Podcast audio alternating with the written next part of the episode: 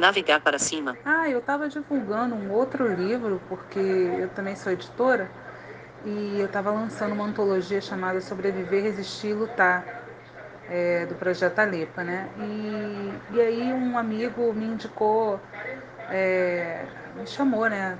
Ah, vou levar você para falar com o JC, que era o, o responsável né, pela rádio é, Música Tá na Pista, uma rádio web e tal, e me convidou para participar.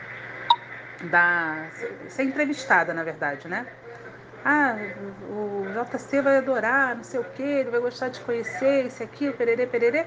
Enfim, participei da entrevista e na, no meio da entrevista o, o, o João, né, que é o, J, o JC, é, JR, aliás, JC, é, porque o nome dele é João Carlos, né? João Carlos Ribeiro. Aí ficou, ele, ele gosta de ser chamado JR. Aí o JR falou, ah, Dri, pô, tu não quer trabalhar com a gente não e tal, e me fez o convite para participar.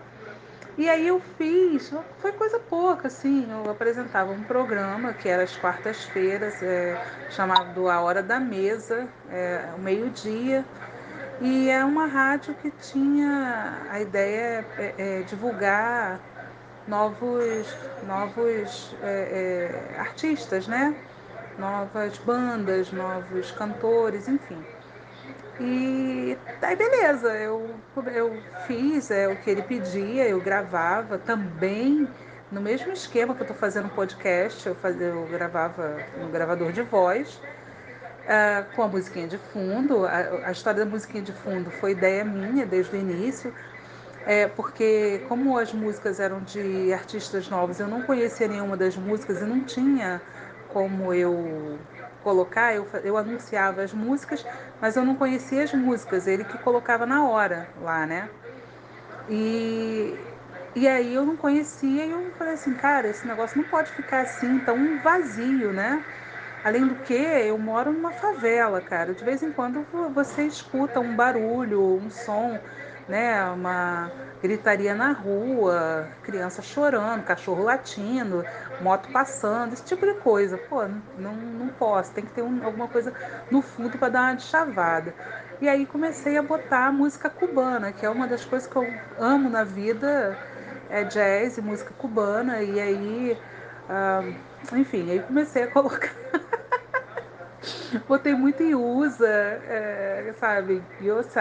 É, coloquei muita coisa assim legal para ele. E aí ele começou a curtir. Só que teve. Foi logo no início do governo Bolsonaro. Aí rolou aquela questão de Brumadinho, né? E quando rolou, ai cara, minha língua coçou, mano. Ah, uma das coisas que não podia era falar de política na rádio, né? E aí eu não aguentei. Eu fiz um programa inteiro falando Aí eu, esse é o início do fim, e não sei o que. Pronto. O público adorou, mas ele não. E como tinha patrocínio, aí eu acabei sendo convidada a me retirar. Dessa vez quem falou muito fui eu. Mas é que é isso, assim, é... eu acho que a questão é que é, tá, tá, tá tudo muito. Sabe, a ferida ainda está muito aberta? É, eu entendo que eu preciso me, colo me colocar, sabe, me, me posicionar. Eu acho que é uma nova frente. É, eu e minhas lutas. Quem me conhece sabe que eu sou a rainha da manifestação. a rainha do proletariado da manifestação, tô sempre eu ali. É, enfim, é, eu, é, é, é outra bandeira, sabe? É outra bandeira que eu sei que eu vou ter que levantar e que eu vou brigar por ela, assim como Marcos, assim como Vanessa, assim como aquele rapaz que ele é, entregou lá a faixa para o nosso presidente, é, que teve meningite e, e luta, briga pela inclusão das pessoas com deficiência é, é outra briga, mas eu acho que eu tenho que primeiro resolver essa briga minha, sabe? É, minhas tretas internas. É por isso que eu, eu, eu procuro nem falar, sabe? A questão da negritude também foi uma outra, uma outra, um outro processo para entender e, e, e, e assumir, porque eu nasci, cresci dentro da maré e eu sempre fui chamada de neguinha e não entendia, sabe? Porque eu não tenho tanta melanina assim, mas eu tenho traços negroides importantes. Meu pai é negro é, e, e, eu, só, eu, eu descobri, eu entendi que eu era preta da pior maneira possível. Foi fazendo mestrado na universidade, foi lá na UFRJ. Quando os meus amigos começaram a falar, ah, o pessoal da, da cor da Adriana, esse pessoal aí da Adriana. E aí eu ficava assim, ah, deve ser porque eu sou da favela. Até que alguém me falou da maneira mais terrível que eu fedia, que eu era preta, dentro da universidade. Então, é, eu demorei, amiga. Eu demorei. Meus cabelos não são étnicos, porque durante muitos anos eu alisei, eu tinha vergonha. Hoje eles não conseguem mais voltar é, a ter a textura que tinha antes. Mas é, tudo isso foi uma violência. É, e eu demorei muitos anos para entender, sabe? É, ouvi uma mana preta que falou para mim uma vez uma coisa que eu fiquei e eu tive que concordar. É, ela falou que eu sou preta há cinco minutos. É, e ela não falou isso para me ofender, eu entendi a fala dela.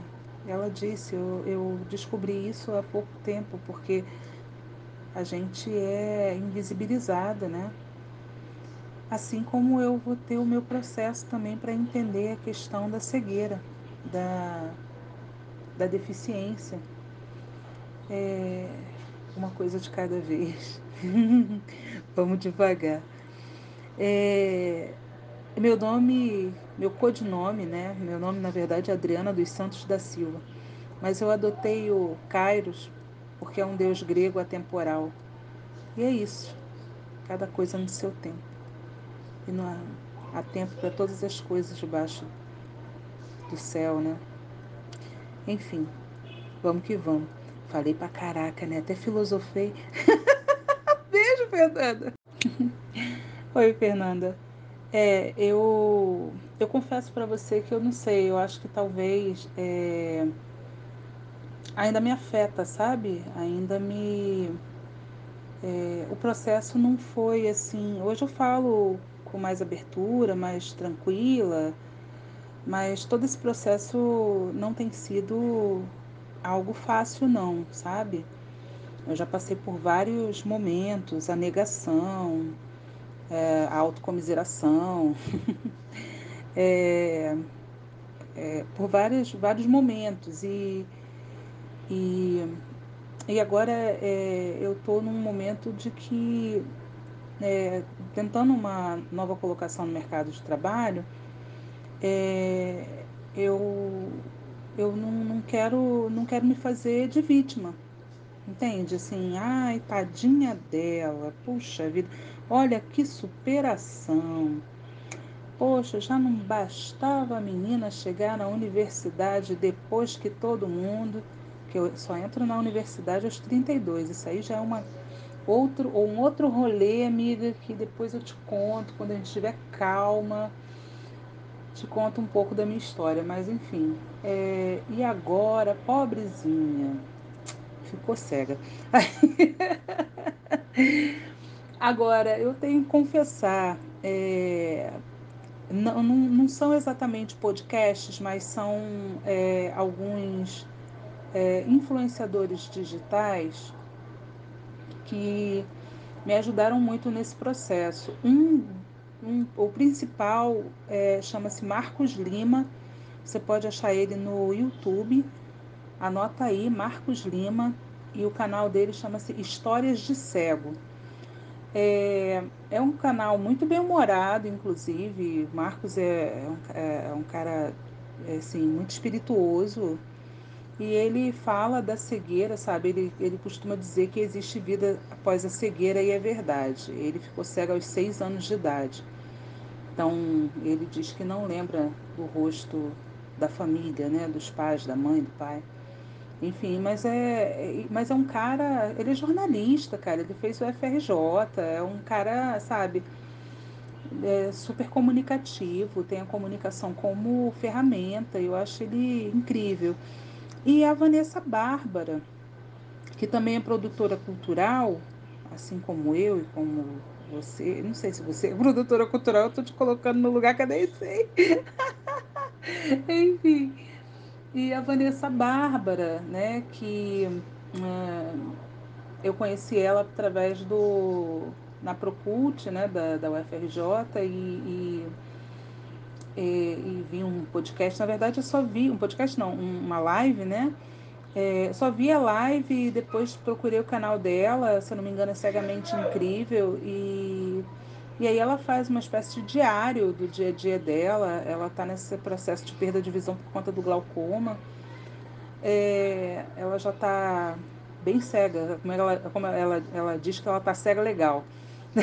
que é tipo eu, né? Porque eu, na verdade, é, é, oficialmente eu sou deficiente visual, porque eu tenho. Eu sou cega do olho direito e tenho visão subnormal do olho esquerdo. O que, que é a visão subnormal? É, eu tenho uma, uma mínima incidência de luz, que não me ajuda muito, só me orienta para dizer é, se é dia ou se é noite, porque dependendo do lugar, se for uma sala fechada, embora tenha lâmpada, luz, nem sempre eu percebo essa lâmpada, essa luz. Então eu não vejo mais nada absolutamente. No entanto, para os efeitos, efeitos legais, né, eu sou deficiente visual, porque eu tenho visão subnormal. Eu não posso usar óculos, porque vai impedir que eu veja. Contudo, essa, esse, esse acessar esse mundo no escuro é, foi muito interessante conhecer esses sinais sonoros né? São muitos os sinais sonoros e a gente vai aprendendo a, a, a descobri-los, né? Assim, de um modo geral, é, vai descobrindo um a um e vai se virando. O celular eu, eu, eu tenho me virado muito bem graças a esses sinais sonoros. É, o aplicativo que eu uso é o Talkback, qualquer celular tem, da Android. E tem o Voice Over, que é o pessoal da Apple que usa. E no meu computador eu uso o leitor de tela chamado NVDA. É, navegar para cima, que você sempre ouve. Oi, Fernanda. É, eu, eu confesso para você que eu não sei, eu acho que talvez é, ainda me afeta, sabe? Ainda me. É, o processo não foi assim. Hoje eu falo com mais abertura, mais tranquila, mas todo esse processo não tem sido algo fácil, não, sabe? Eu já passei por vários momentos, a negação, é, a autocomiseração, é, é, por vários, vários momentos. E, e, e agora é, eu estou num momento de que, é, tentando uma nova colocação no mercado de trabalho, é, eu, eu não, não, quero, não quero me fazer de vítima. Entende? Assim, ai, tadinha dela, puxa vida, olha que superação. Poxa, já não bastava a menina chegar na universidade depois que todo mundo, que eu só entro na universidade aos 32, isso aí já é uma outro ou um outro rolê, amiga, que depois eu te conto quando a gente estiver calma te conto um pouco da minha história, mas enfim. É, e agora, pobrezinha, ficou cega. agora, eu tenho que confessar, é, não, não, não, são exatamente podcasts, mas são é, alguns é, influenciadores digitais que me ajudaram muito nesse processo. Um um, o principal é, chama-se Marcos Lima. Você pode achar ele no YouTube. Anota aí, Marcos Lima. E o canal dele chama-se Histórias de Cego. É, é um canal muito bem humorado, inclusive. Marcos é, é, um, é um cara assim, muito espirituoso. E ele fala da cegueira, sabe? Ele, ele costuma dizer que existe vida após a cegueira e é verdade. Ele ficou cego aos seis anos de idade. Então, ele diz que não lembra do rosto da família, né? Dos pais, da mãe, do pai. Enfim, mas é, mas é um cara, ele é jornalista, cara, ele fez o FRJ, é um cara, sabe, é super comunicativo, tem a comunicação como ferramenta, eu acho ele incrível. E a Vanessa Bárbara, que também é produtora cultural, assim como eu e como você, não sei se você é produtora cultural, eu tô te colocando no lugar que eu nem sei. Enfim. E a Vanessa Bárbara, né, que uh, eu conheci ela através do na Procult, né, da, da UFRJ e, e, e, e, vi um podcast. Na verdade, eu só vi um podcast, não, uma live, né? É, só vi a live e depois procurei o canal dela, se eu não me engano, é Cegamente Incrível. E, e aí ela faz uma espécie de diário do dia a dia dela. Ela está nesse processo de perda de visão por conta do glaucoma. É, ela já está bem cega, como ela, como ela, ela diz que ela está cega legal. que é tipo eu, né? Porque eu, na verdade, é, é, oficialmente eu sou deficiente visual, porque eu tenho. Eu sou cega do olho direito e tenho visão subnormal do olho esquerdo. O que, que é a visão subnormal? É, eu tenho uma, uma mínima incidência de luz, que não me ajuda muito, só me orienta para dizer é, se é dia ou se é noite, porque dependendo do lugar, se for uma sala fechada, embora tenha lâmpada, luz, nem sempre eu percebo essa lâmpada, essa luz. Então eu não vejo mais nada absolutamente. No entanto, para os efeitos, efeitos legais, né, eu sou deficiente visual, porque eu tenho visão subnormal. Eu não posso usar óculos, porque vai impedir que eu veja. Contudo, essa esse, esse acessar esse mundo no escuro é, foi muito interessante conhecer esses sinais sonoros, né? São muitos os sinais sonoros e a gente vai aprendendo a, a, a descobri-los, né? Assim, de um modo geral, é, vai descobrindo um a um e vai se virando. O celular eu, eu, eu tenho me virado muito bem graças a esses sinais sonoros. É, o aplicativo que eu uso é o Talkback, qualquer celular tem, da Android. E tem o Voice Over, que é o pessoal da Apple que usa. E no meu computador eu uso o leitor de tela chamado NVDA. É, navegar para cima, que você sempre ouve. Normal. Navegar. Olá, tudo bem? Meu nome é Adriana Carios, eu sou educadora, escritora e coordenei, coordeno, né, dois projetos que coexistem aqui no projeto da Maré, no projeto Complexo de Favelas da Maré, no Rio de Janeiro. É, o primeiro chama-se Alepa, Literatura dos Espaços Populares Agora, que tem como objetivo uh, promover, incentivar e divulgar o fazer poético e ficcional de autores de periferia. E o segundo é, é, chamava-se A Kairos Curso, que era um projeto de educação que eu coordenei durante 10 anos, que se, se encerrou no final do ano passado, no final de 2022, mas que deixou frutos. Né? Ali naquele projeto a gente, a gente porque eu digo isso porque era uma equipe de professores, não? a gente é, apoiava e dava reforço escolar a crianças com dificuldades e transtornos de aprendizagem no complexo de favelas da Maré, como eu falei antes. Então, esse projeto, é, além de todos os frutos né, com relação aos alunos, nós atendemos a quase 700 alunos é, no, no, nesse período de 10 anos, né? é, não só com reforço escolar, mas também com preparatório para colégios e, e concursos públicos e cursos de idiomas que tinha português e oh, tinha inglês e espanhol, uh, uh, surgiu um livro chamado Sala de Reforço Escolar, que a antropóloga Célia Colette ela vai falar no prefácio com assim uma muito muita sabedoria, eu acredito,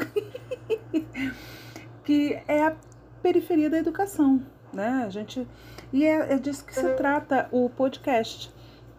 É, da periferia da educação. A gente vai falar do reforço escolar, das explicadoras, da prática e das reflexões que a gente faz nesses espaços de educação que são tanto quanto marginalizados pela academia, né?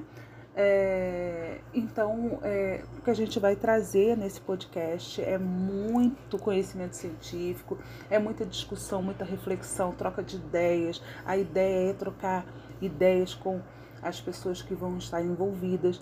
É, o público-alvo são educadores, é, pais, enfim, todos aqueles que estejam, que estão interessados, né, por educação, por educação de qualidade, por uma educação é, de ordem humanitária, fraterna, é, inclusiva, enfim.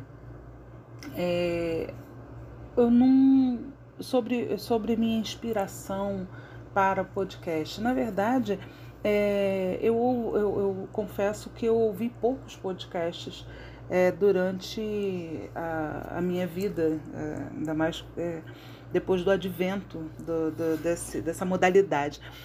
É, é, mas eu tenho lembranças do rádio e eu trabalhei durante um período curto de tempo, mas trabalhei em rádio. Então, o rádio para mim sempre foi muito presente. O podcast tem um formato muito rádio, né? É, pelo menos eu julgo assim.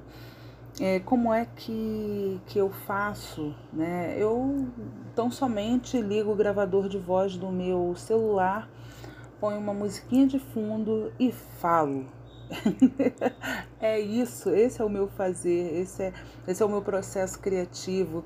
Eu estudo a respeito do tema e vou falar sobre ele é, num período de 15 a 20 minutos no máximo, porque eu acho que senão cansa as pessoas. Ah, qual o objetivo que eu tenho com esse podcast? Ah, o objetivo é, além de é, discutir é, esses assuntos tão é, que para mim são muito caros, né, e para muitos educadores que eu conheço também são caros, é divulgar também o livro é, Sala de Reforço Escolar, Reflexões é, e Práticas para a Esperança. Então é isso. É, eu adorei fazer parte desse desse podcast e muito obrigada a todas vocês. Um grande beijo. Espero vocês no Spotify todas as quintas-feiras para ouvir Sala de Reforço Escolar. Tá bom? Beijo! Vivo, vivo. Navegar. Normal. 5 minutos. Adicionar favorito. Reproduzir. Pausar gravação. Parar.